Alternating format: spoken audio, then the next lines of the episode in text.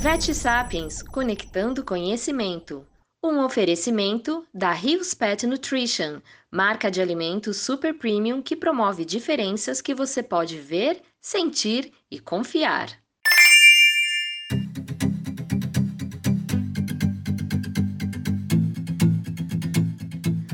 Uma manifestação clínica que está longe de ser normal é o vômito crônico em felinos. Para o tutor, pode parecer algo corriqueiro, ligado à eliminação das bolas de pelo, mas muitas vezes esses gatos apresentam doenças que merecem uma investigação mais robusta. Por isso, trouxemos este tema aqui dividido em três partes e neste último episódio, o papo é sobre a conduta terapêutica com a doutora Camila Ferreiro, médica veterinária especializada em medicina de felinos pela USP, que atua também no Hospital Veterinário Pompeia, na Clínica Oasis, e a quem agradecemos muito a participação aqui no podcast Vet Sapiens. Chegamos então ao último episódio sobre vômito crônico em gatos e hoje eu gostaria de falar um pouquinho da nossa conduta terapêutica.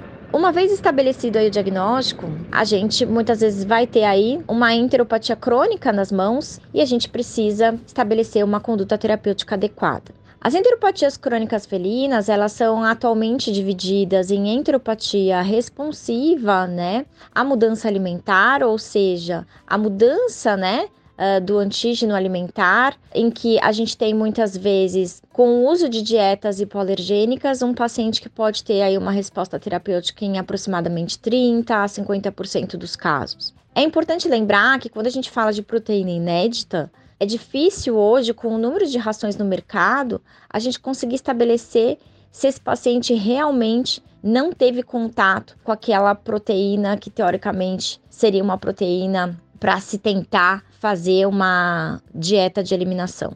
Então, atualmente recomenda-se mesmo o uso das dietas hipoalergênicas hidrolisadas, em que você teria uma resposta mais efetiva. Outra modalidade de tratamento bastante empregada, principalmente nos pacientes que não apresentam uma resposta adequada com a mudança da dieta, é a modulação da microbiota intestinal.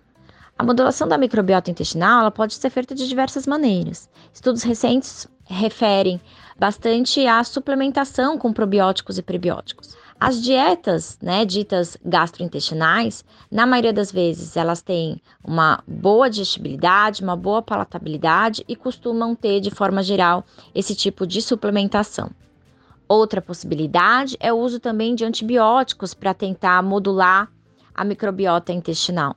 Nos pacientes refratários também a esse tipo de terapia, a modulação da resposta inflamatória intestinal muitas vezes vai ser com o uso de terapia imunomodulatória, ou seja, os famosos aí imunossupressores. Dentre os imunossupressores mais utilizados é a prednisolona, também há a possibilidade do uso da budesonida e, em associação, muitas vezes, o uso de ciclosporina ou clorambucil. Clorambucil, muitas vezes referido como de escolha para os quadros de doença intestinal inflamatória. Esses pacientes vão precisar de uma avaliação constante do médico veterinário, porque o uso desses fármacos de forma prolongada, ele também está relacionado aí a o surgimento de efeitos adversos. Então é muito importante uma conversa com o tutor para que ele entenda que esse é um paciente que vai precisar de um acompanhamento aí de forma mais intensa. E mais uma vez, como eu falei no podcast passado, uh, vale a pena lembrar que nos pacientes com baixa cobalamina é imprescindível fazer a suplementação, seja ela por via oral ou por via subcutânea. Bom, pessoal, a mensagem que eu queria deixar para vocês é que as enteropatias crônicas, elas são de grande frequência na clínica de felinos, são doenças em que a gente precisa de um acompanhamento constante do paciente. Então, é importante lembrar que vômito nunca é normal e que sempre é necessário ter uma linha investigativa do médico veterinário. Fico à disposição para vocês e muito obrigada pela atenção.